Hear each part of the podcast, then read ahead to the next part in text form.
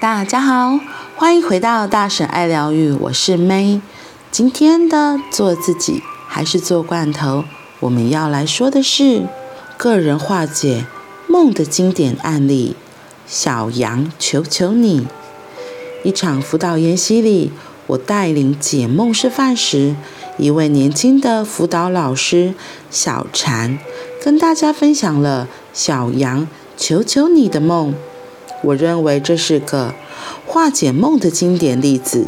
经由梦的主人同意，把这个梦整理在这里和大家分享。这个梦是在连着两天的工作坊里的第一天晚上，孵梦孵出来的。小蝉描述：我梦到有一群羊被关在像仓库的大空间里。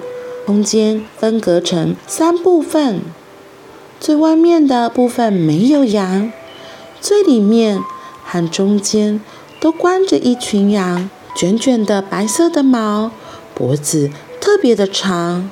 我说：“怎么特别长？比给我看好吗？”脖子比较长，可是它的毛是小绵羊那种卷卷的毛。很细的那一种，脸也比较长。最里面的羊每天都在吃，在睡觉，像猪一样，很安稳，蜷蜷在那里。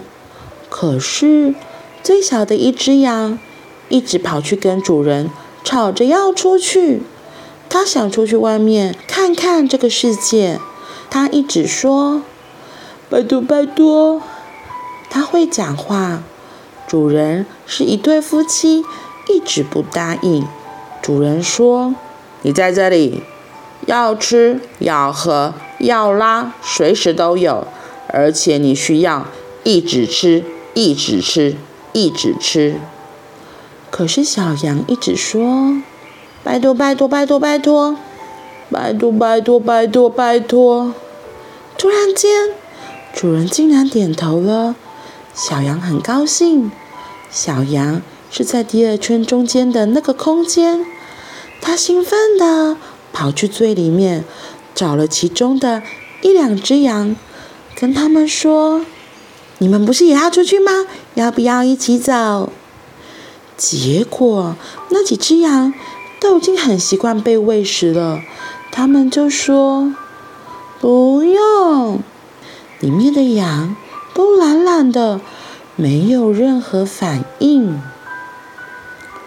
我在梦境里想，大概是他们吃的饲料会使他们变笨，于是宁愿安稳的待在里面，忘记曾经想要出去的事。后来，农场主人就让小羊出去了。小羊冲到外面。没想到一出仓库，马上就遇到两辆农场的货车迎面而来，差一点被撞上，好危险！可是小羊其实不太害怕，因为它终于可以出去了。它很兴奋，就算遇见危险，也觉得没关系，反正闪一下就好了，还蛮勇敢的。奇妙的是。有辆车子是农场主人夫妻开来的，刚刚不是还要拜托小羊吗？结果主人主动邀请小羊上车，要载他到农场外面去。小羊很惊讶地说：“真的可以吗？”然后我就醒了。我听了这个新鲜上家的梦，充满好奇。听了梦的场景与情节之后，我要帮忙小蝉找到一个焦点来切入，看看有没有机会更懂这个梦在说什么。我问：梦里面哪一个画面或角色是你觉得最好奇的？小蝉非常的确定地说：那只小羊，特别是它为什么会说话？而且还一直说“拜托，拜托”。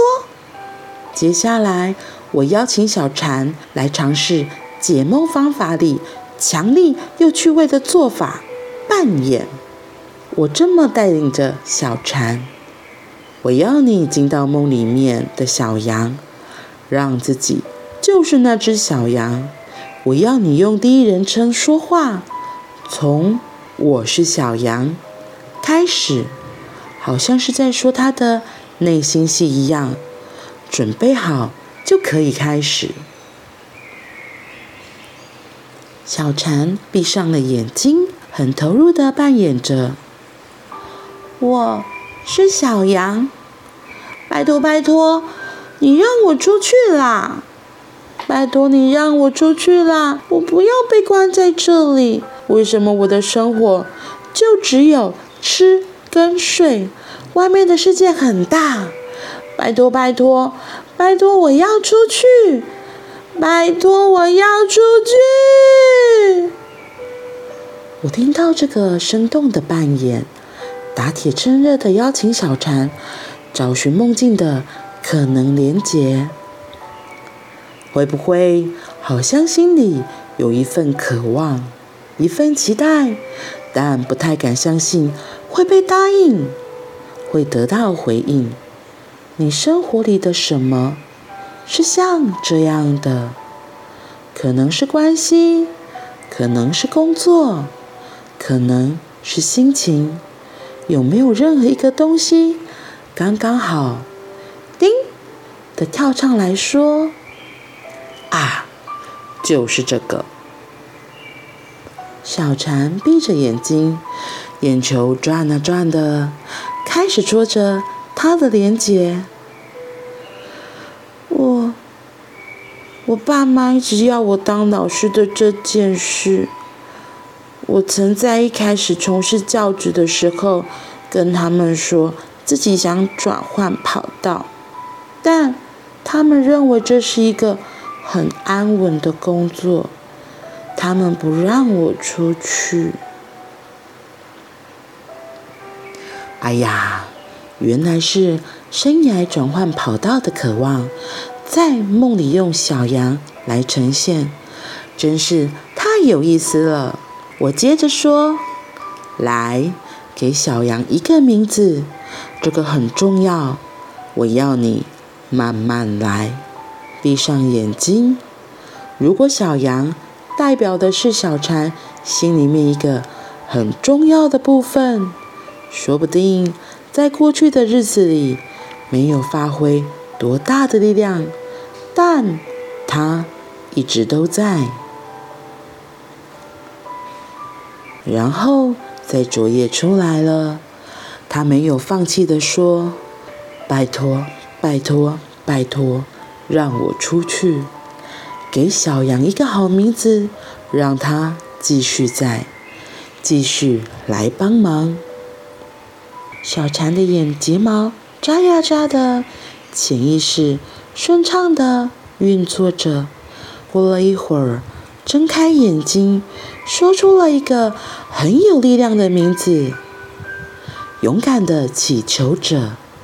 接着，小蝉也理解到，其他的羊有些也曾经有相同的梦想，想要出去闯一闯，但因为环境是安全的，所以已经习惯安于现状了。